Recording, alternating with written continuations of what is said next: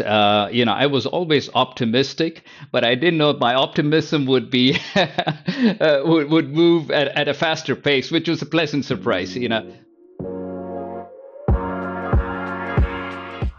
What's going on, everybody? Welcome back to another episode here on the Smack Hospitality Podcast. This episode features Satya Anand, the president for Europe, Middle East, and Africa at Marriott International. Satya and I spoke about his career path into hospitality, starting as a night auditor and making it all the way to the top of the company in EMEA. We also discussed some of the inspiring leaders Marriott has had over the years and how loyalty and loyalty programs such as Marriott Bonvoy have changed recently. Enjoy the show. Satya, good morning. Thank you very much for for, for being on Smack. It's, it's great to have you here. Um, and I, I have to start with a confession first and foremost at the, at the very beginning of this podcast episode. I've been doing a lot of digging. I've been stalking you up and down and, and seeing what I can find online. And um, I'm I'm very you know I'm very happy that you're here. And um, I want to start off with an easy one. Um, Satya, when you joined uh, Marriott as the as the CEO for for EMEA um, in 2020, did you have any idea what you were getting into? Honest answer. Uh, well, honest answer is no. but uh, good morning, Fritz, and great to be with you and your listeners. And, and and yeah, I mean, I had no idea what I was going to get into in 2020. I mean, we were obviously in the midst of of everything, but uh, yeah, it's been a roller coaster, and yeah. Uh, so that's absolutely the honest answer. Okay, nice. Um, Satya, let me let me let me touch base on on a couple of things here with, with you. First and foremost, you've mentioned the elephant in the room, and I, and I want to get it out of the way as quick as we can because I feel like we've been talking about nothing else, and I'm sure you've been giving more interviews about COVID than you would have liked to. So I'm going to get it out of the way right at the beginning.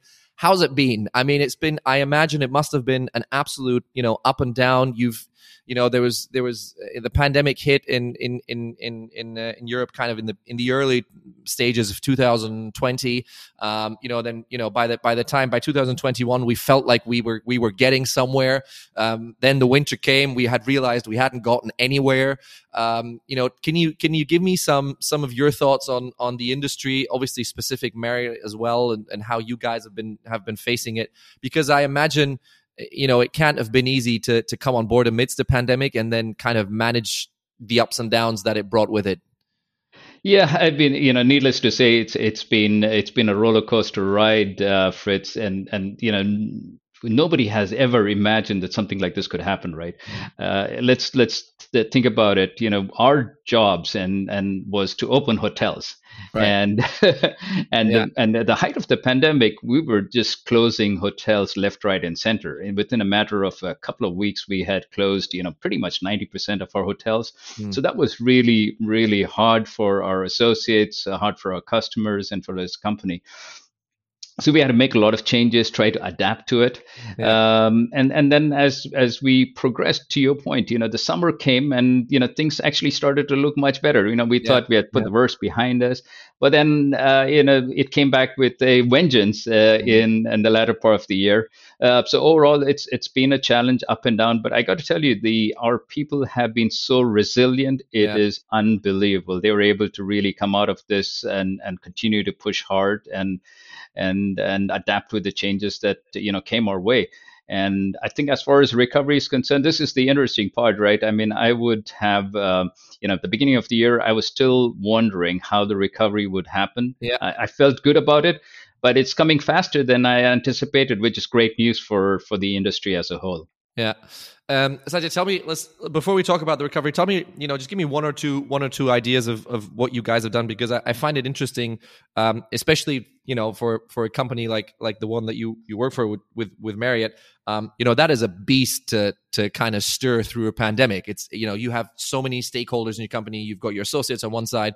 You know there there is an angle of you know you need to talk to the investors at one point as well because they're wondering how this is going to pan out as well. You know you've you've got your teams. You're you're in in the offices in the various offices in your region um, that you that you need to cater to and and at the end you know of the food chain or maybe at the beginning of the food chain however you look at it there's a customer who's wondering you know can i can i travel? Where can i go? You know how, how does how is this all going to shape out? Can you give me your your thoughts or, or just maybe one or two examples of, of what you guys did? If there's you know a concrete example that that comes to mind really at the height of the pandemic um, you know you said 90% of the properties were, were closed. Some came back quicker than others. I've i've i've seen that kind of as i followed um, followed the progression, and I, I, will talk about why I follow Marriott rather closely in just a second. Um, but give me give me some some some thoughts on on that whole process of managing. Because you'll forgive me for saying this. I imagine you didn't have a wealth of experience of managing a crisis like that either. no, absolutely. You know, we as a, as a company, we are you know we were very generally very well prepared. We have good policies and procedures for yeah. just about everything. Yeah. nice, and, yeah. and, this was one instance, uh, Fritz, where you know we were staring at a blank wall and had to figure out how to solve things in very quickly, right? So I, I think that, that that was the whole idea: is how do you come together quickly as a team? Uh, and that makes a big difference. This was not a solution that was found by one person. Yeah. You know, it was not me. It was not the CEO of the company. We all came together as a team uh, to work on solutions, and this included, you know, how do you, how do you cater to our customers in this very difficult time? You know, so we mm. had to completely revamp our health and hygiene procedures and cleanliness standards, which we always had but we had to enhance it. You know, all mm. this had to be done in a matter of you know few weeks. Yeah, uh, which the team came together. Yes. And from from an associate perspective, it was really tough, right? I mean, we're used to being very engaged, going out, you know, you know, talking to people, and now all of a sudden there was a barrier. You know, in mm. some cases, you know, we had to put up plexiglasses, and yeah. you know, we had to wear masks, and people had to transform. You know, we always like to say in hospitality, we need to smile and, yeah. and welcome you know you can't and see the smile like yeah, yeah. you know it was, it was yeah. really tough but i think you know our, our uh, and we, we we did a lot of training for our associates how do you adapt to this new norm you know and give them a sense of purpose and and confidence that mm-hmm. we will get over this and i think that went a long way to help our associates stay in at the moment, but also take care of themselves, uh, their friends, their families, yeah. and then our customers in the longer run.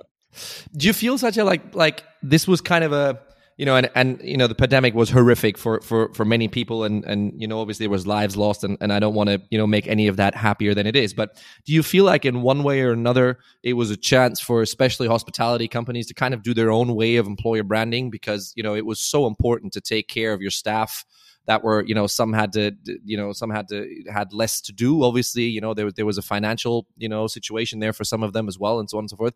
Was it really a time for you know for the industry who let's be honest traditionally didn't have the best of reputations with staff at all points in time? Um you know for a, a chance to, to step up and say okay wait a minute let's take a step back here and say we really need to you know worry about our, our teams and and you know how we can keep them afloat so to speak um, until we really get back to a point where you know, hopefully this will get somewhat back to normal. Do, do you feel like there was a chance there that that you know certainly you guys at Marriott have done done a lot to take? Yeah, we did, and you know, I, I must say, uh, thank God, in in many jurisdictions, you know, the government stepped in to help. Yeah. And what what we did was we did beyond that, right? You know, it was in working in conjunction with the government subsidies, etc. Mm-hmm. How can you continue to uh, to ha- keep the staff on on on payroll? But more importantly, it is what do you do during the time when they were working short w- work weeks, right? Give them the flexibility to come in and out of uh, of the hotel hotels, uh, but also to provide them training. Um, for many of the associates which I talked to during this time, they were all of a sudden they were used to having a very st- regular routine.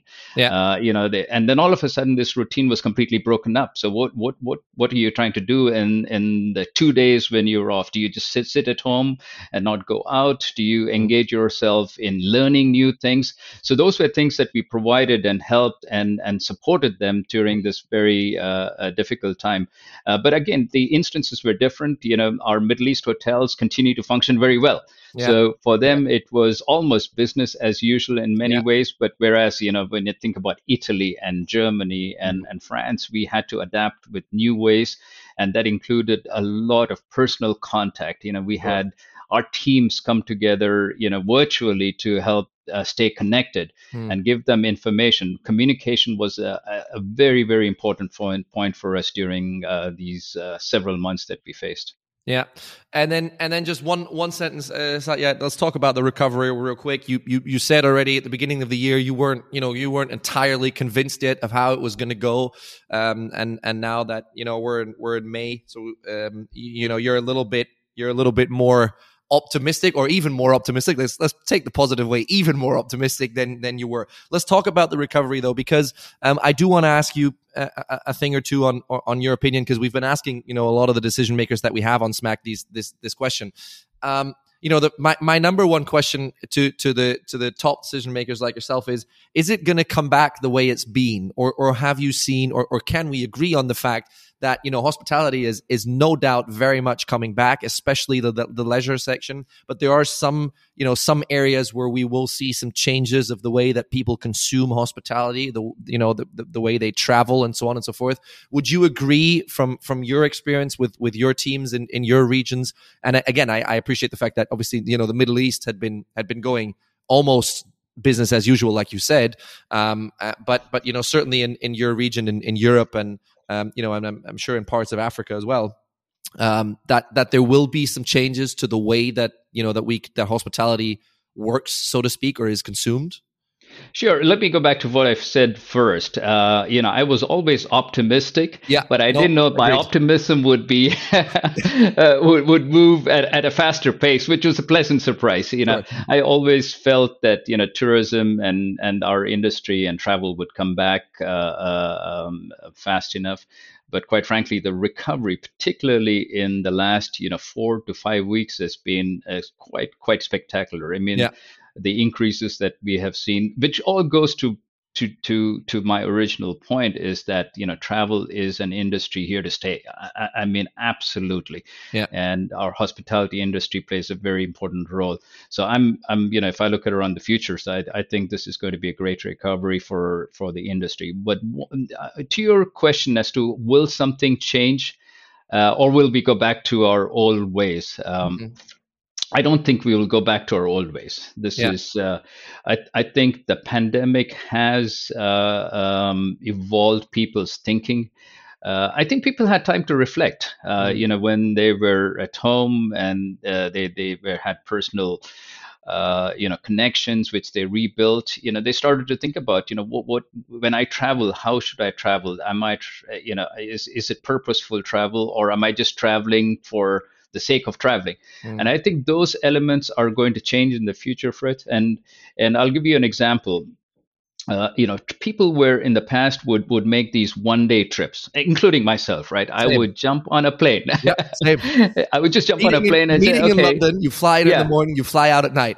Right. Yeah. Uh, you know, I, I, I did that uh, all the time. And, yeah. uh, you know, I, I personally realized, and so have many other travelers, as well, that is not the best use of of time. Um, you know, it is energy draining when you travel. Uh, you know, it, it it's uh, not the best uh, productive time. So I, what I think what we're seeing and what will continue is people will travel differently.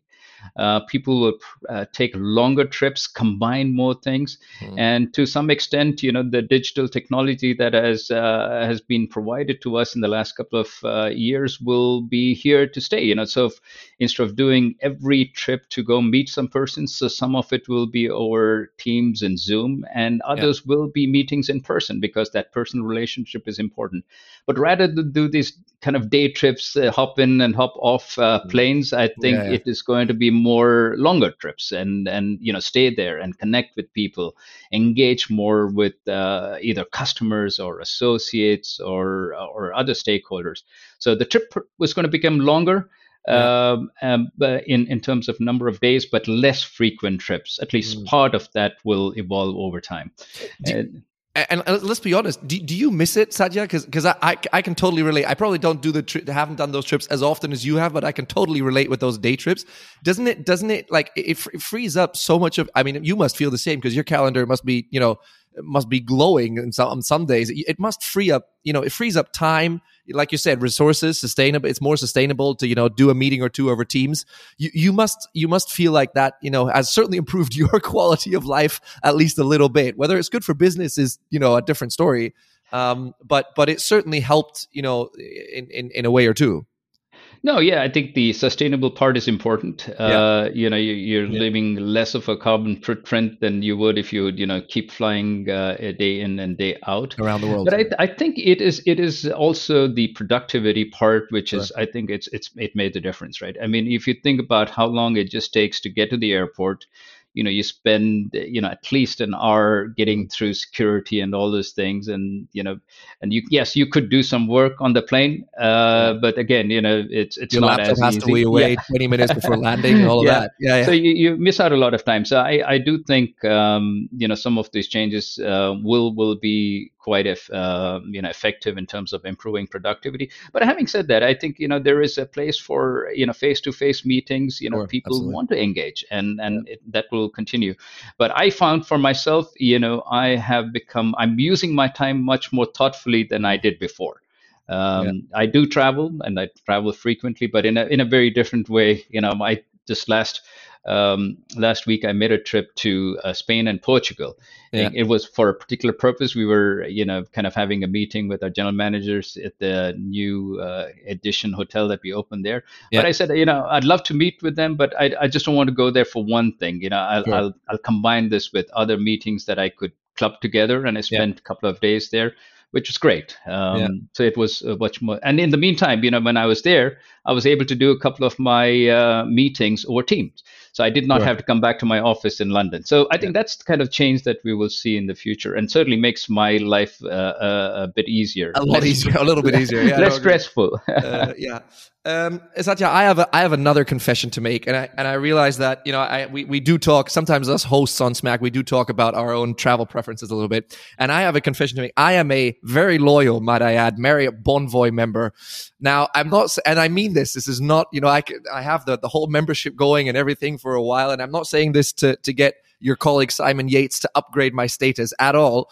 Um, but I, I want to touch on on loyalty a little bit because um, you know the, I think the pandemic you know has changed the way that loyalty works in hospitality. And i'm c- very curious to get your thoughts because um, you know you guys obviously w- at marriott and and you have been with the company for for a long time. Um, you know you you took over starwood at one point in time with spg a guest which was you know considered to be one if not the best loyalty program at the time.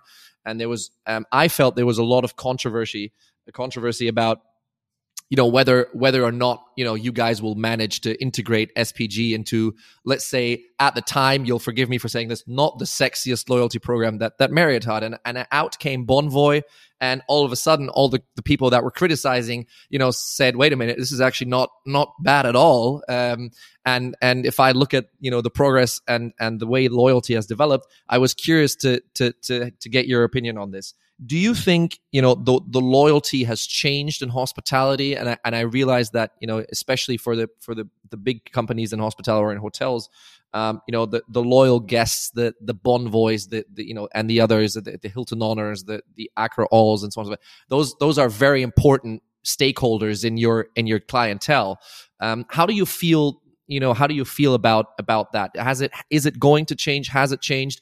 Because because i think the one thing we can agree on it's no longer enough to say here's a couple of points you know thanks for staying.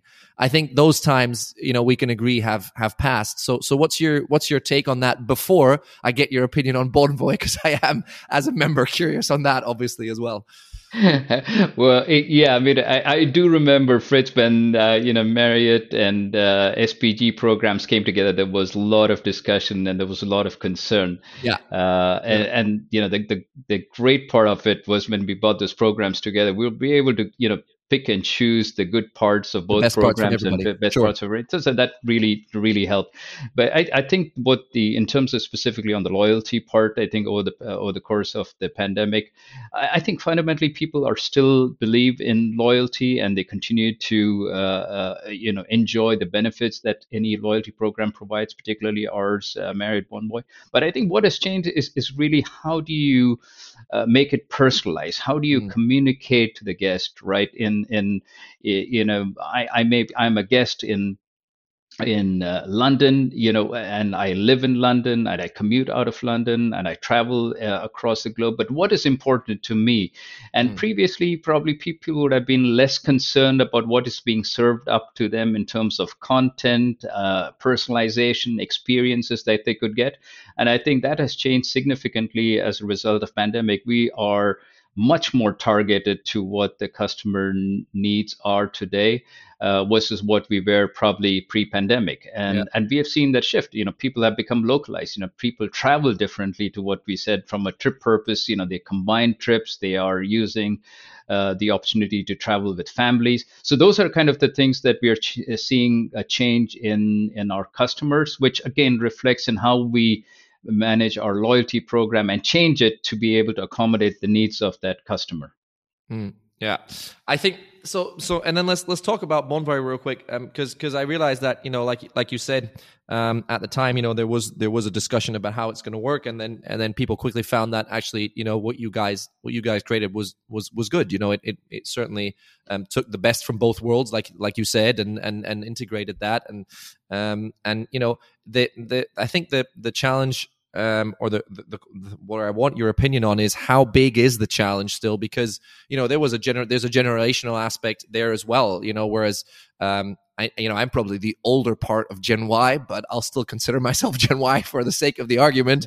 uh, you know, because because you know we're we're not you know we're, we weren't per se or are not per se a generation that was super hot on on loyalty programs, whereas you know maybe previous generations have and and so on and so forth.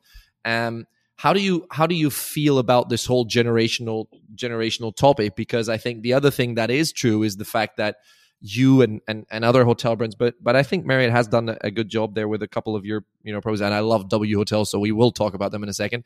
Um, you know, to to get some some you know some product out there that specifically is for that younger you know potential generation that is now at an age where they travel for business where they you know where they travel for leisure you know they're no longer 15 16 years old where they're not of of let's say financial interest to you guys um how how do you feel like that that whole adapting has has has progressed?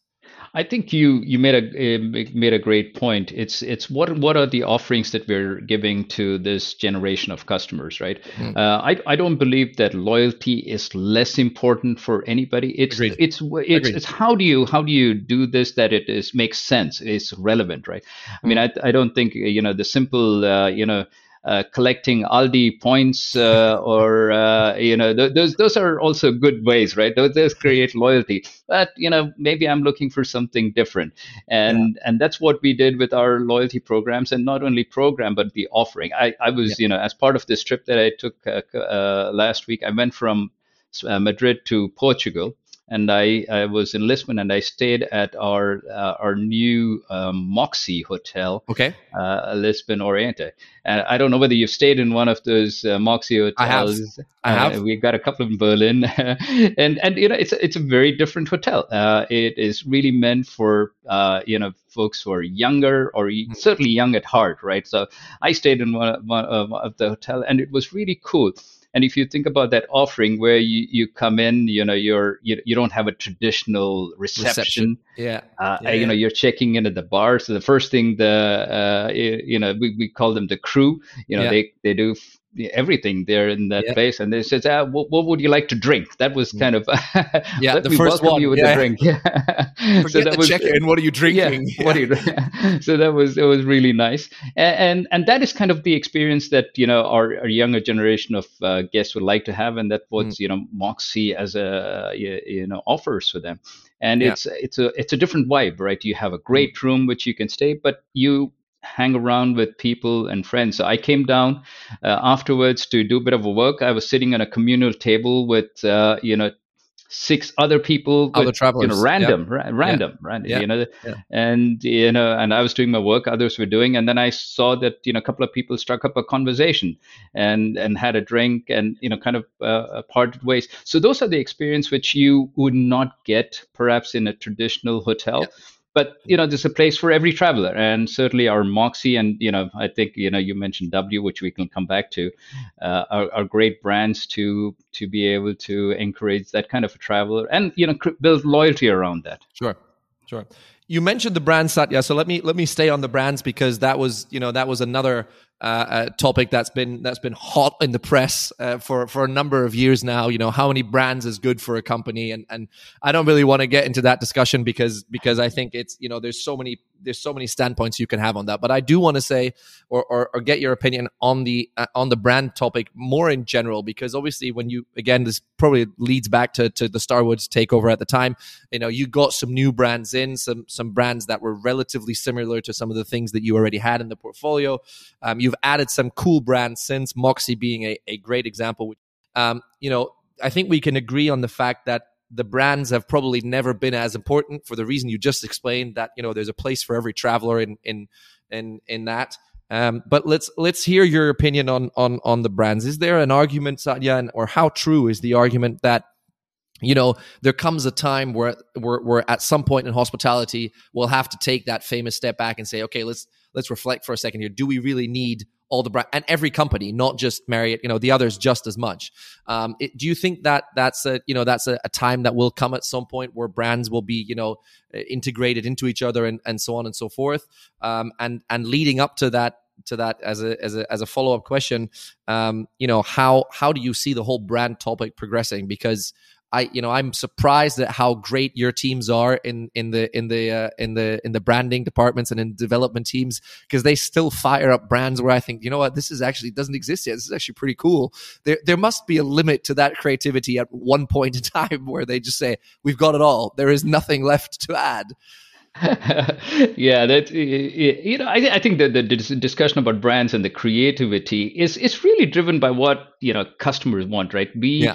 we we obviously look at the marketplace, we look at uh, you know the evolution of the customer, and you know Moxy was derived because we felt that there was space for customers uh, there.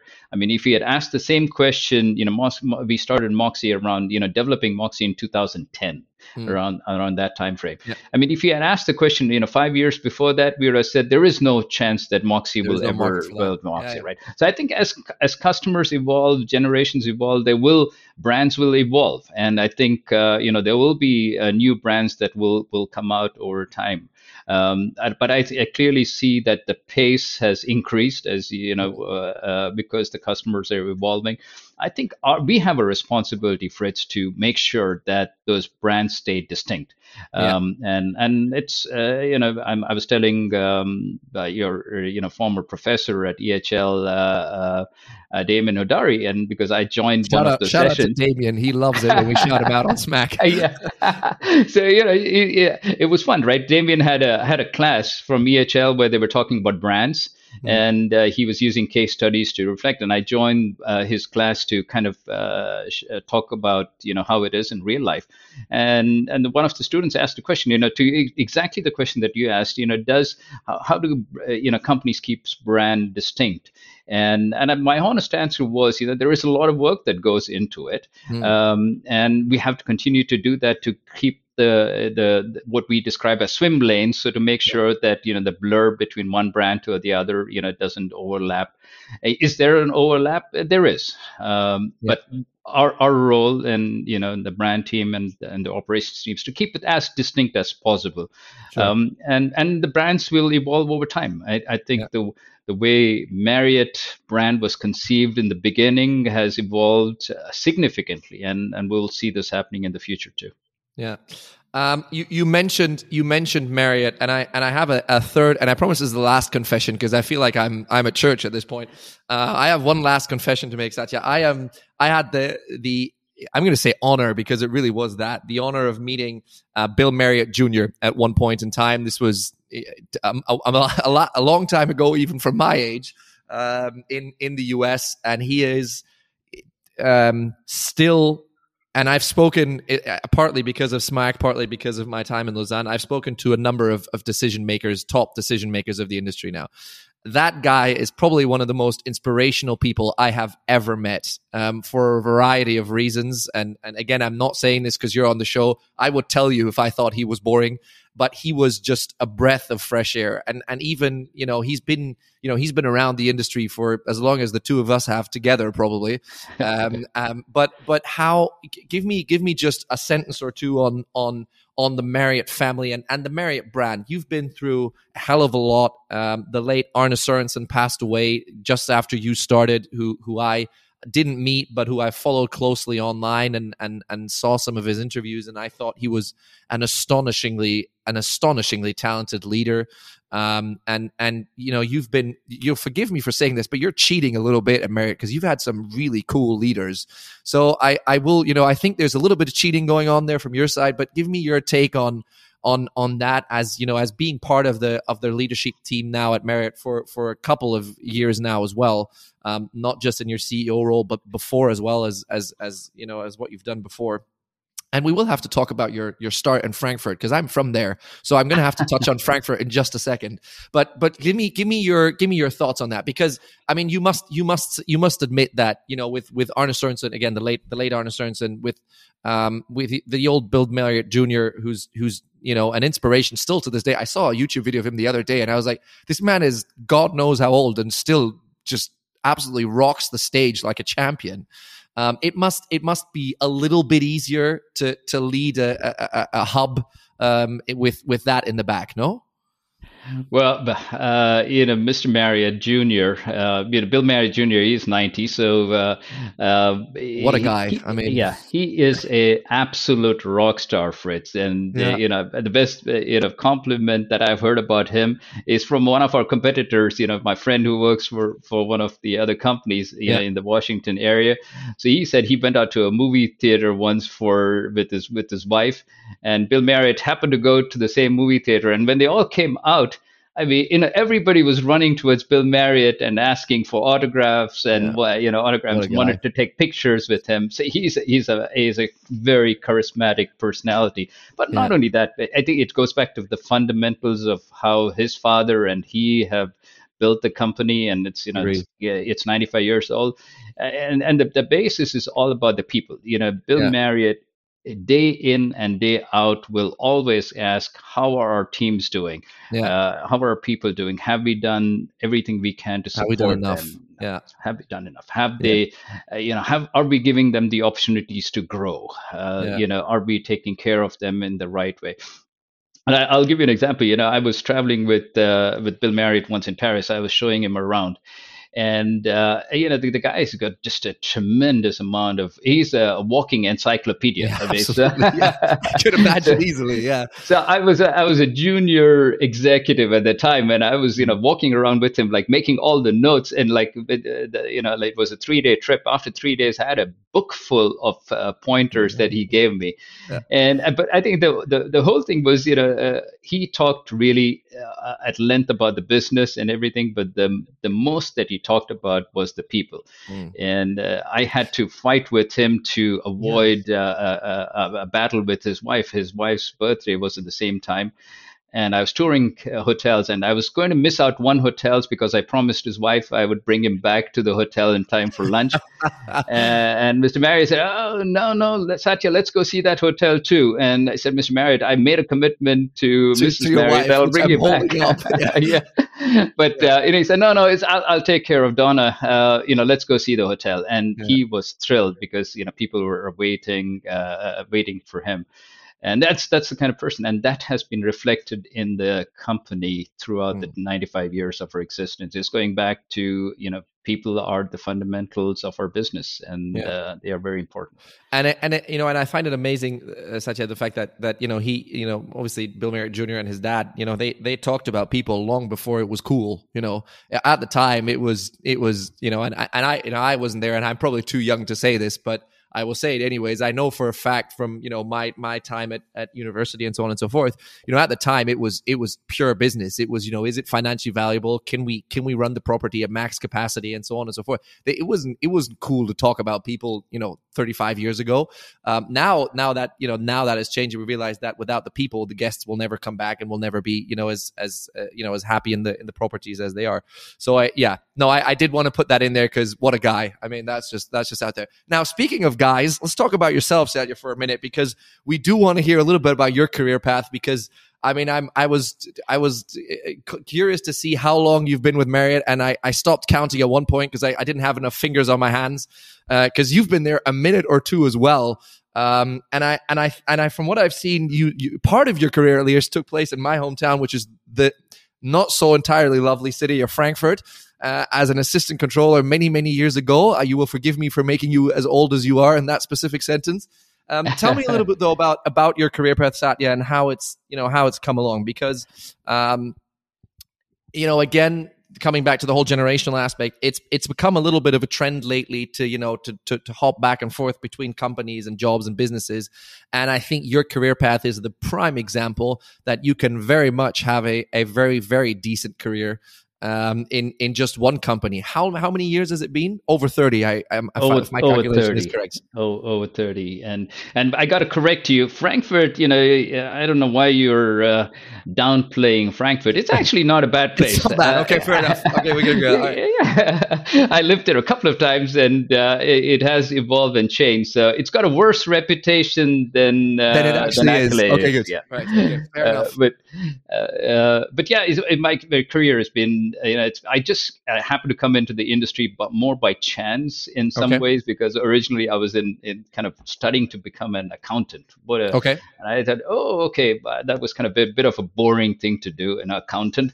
So yeah. I told my family, said I'm going to study hotels and get into the hotel business. So I studied hotel management, and uh, you know, well, I think you you said I started as assistant controller. That would have been a glamorous role already. I started as a night auditor, and oh boy, uh, oh boy, take it all the way back. Yeah, take it all. So that was that was um, you know that was great learning. You you know it was a great experience for me to start very much in the kind of the uh, uh organization and the front rows of, yeah. of a company, right? And yeah. experience everything.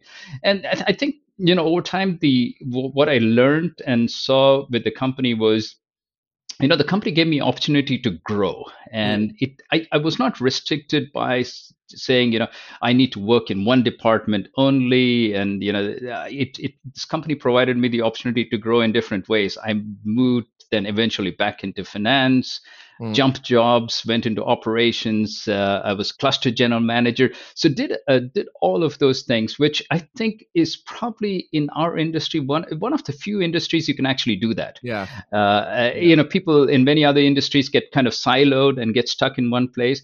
And I am not an exception by any means. You know, uh, there are plenty of people in our company who have done this. You know, moved from uh, role to role and have come up through the ranks and and and are leaders in our organization if I look at our general managers, you know, they've all come up. Uh, many of them have come up through the uh, positions in in in uh, at the line-based positions and then grown their careers. So, I, you know, Marriott, I think, provides the opportunity.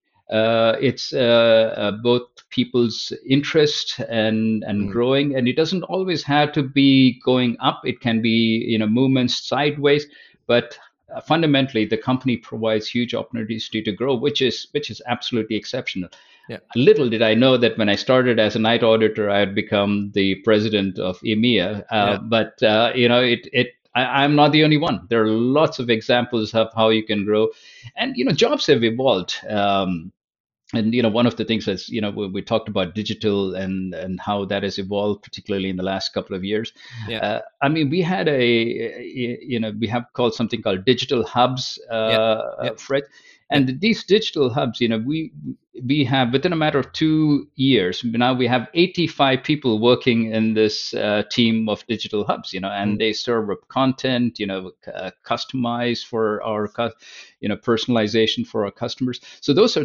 jobs which have evolved over time and i think our company has provided opportunities for many people to do that and it's an exciting uh, exciting industry to work for. Yeah one one last sentence and and like, just like that uh, you know almost 40 minutes have passed. So it, it you know the time does fly when you have fun in these conversations. So so thank you for that. But do do tell me the fact that you started um, you know as you said on on the front line and and you know there is still if i if i look at most university programs today um, you know and this is by all means not meant to be a, a recruitment episode or anything that's not the point but um, you know if i if i look at the way that you know some of the programs are set up and and you know there still is internships in there where they where the students have to work work in the hotels or at the front line, like you say, at a very early age. How important is that? Because Um, you know, I think there was a time where, again, this is, and I'm going to stop shaming my generation after this, I promise. But um, there was a time where you know people that graduated from from from um, from universities, they thought they know everything, they know how to run the world, and they went straight into admin positions and had never served a plate of you know scrambled eggs in their life.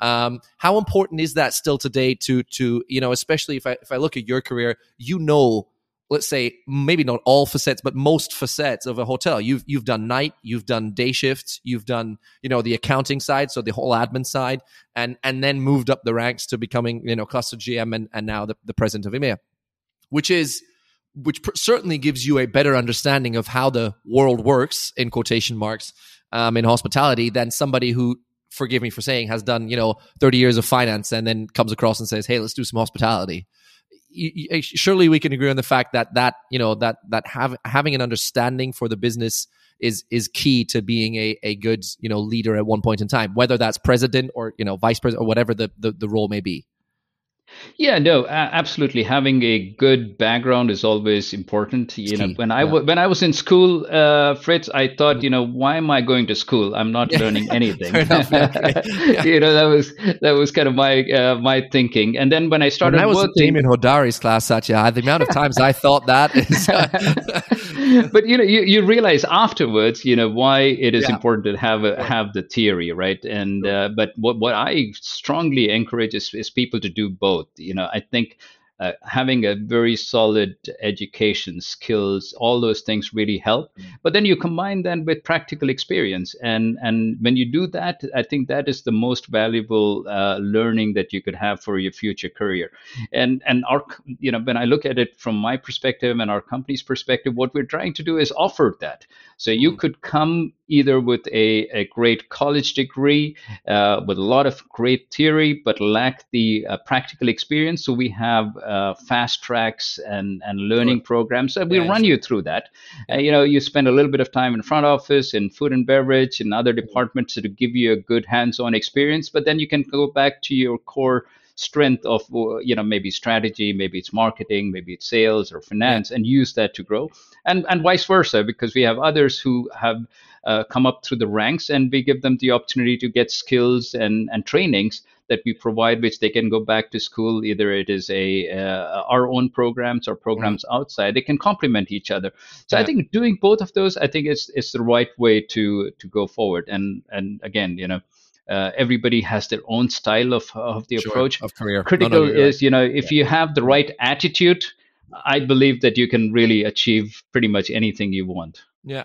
Um, Satya, thank you so much for, for this. I have a couple of quick questions at the very end with the request for quick answers, and I'm going to put you on your heels here and see see how we do.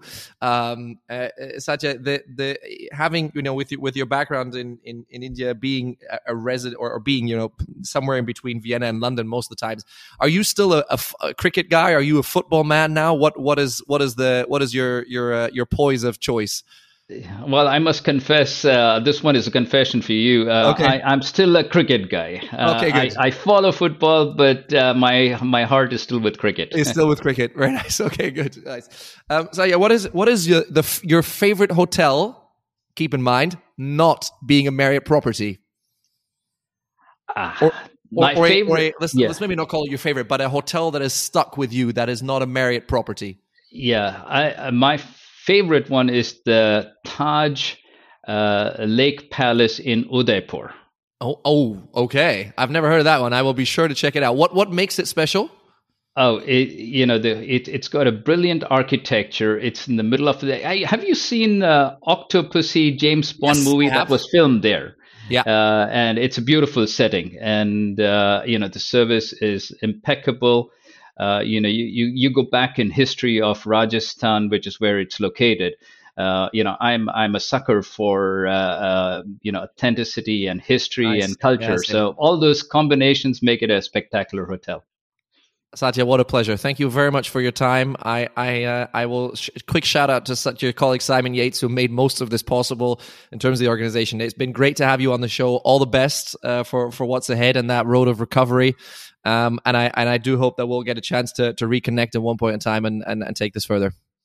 Thanks so much, Fritz. Great being with you, and uh, keep traveling and take care of yourself. And welcome back to our hotels. Thanks very much, Satya. Cheers. Cheers.